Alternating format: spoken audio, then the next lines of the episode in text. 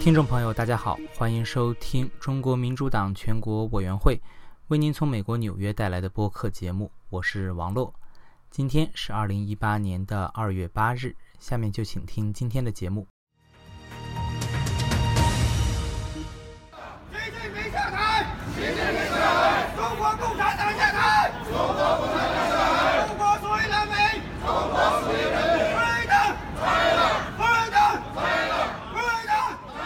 在一月二十七日和二月三日的晚上九时，中国民主党全国委员会主席王军涛依旧是带领中国民主党干部和党员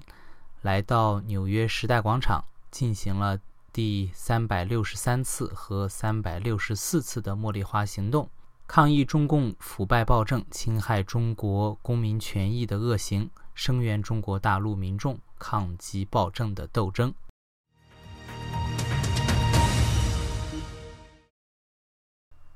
在一月三十日周二下午一点钟，中国民主党美国地区委员会的部分党员在党部参加了由中国民主党主席王军涛组织的党课学习，题目为“打虎之后再扫黑，习近平意在何方”。下面是党员孙广伟发来的报道的节选。近期，中共政府发出关于开展扫黑除恶专项斗争的通知。通知称，为进一步巩固党的执政基础，扫黑除恶要与反腐败、基层拍苍蝇结合起来。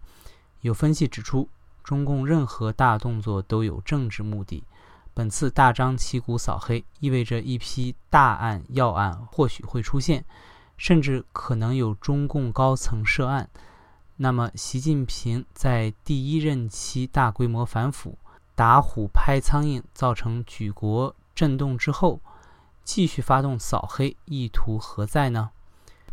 这个事情听起来有点像中共又回到类似于毛泽东时代的以运动治国，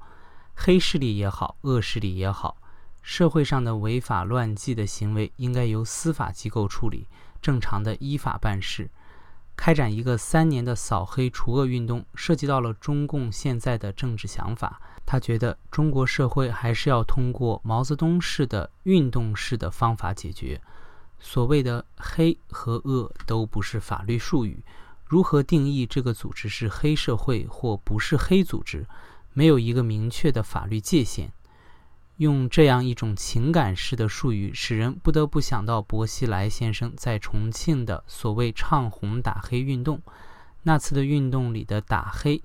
后来很多都证明了是冤案，都是指向了中国在重庆的民营企业家，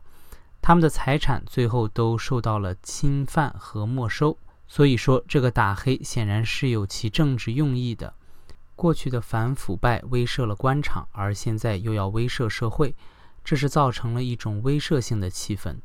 但是这脱离了所谓的依法治国，重回人治轨道。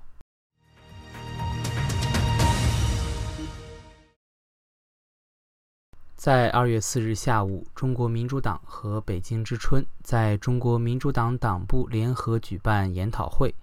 纪念中国知识分子代表。中国民主运动杰出领导人、中国民主党创始人之一王若望先生明诞一百周年。这次活动也在网络上进行了现场直播。好的，今天的节目到这里就结束了，感谢大家的收听，我们下次再见。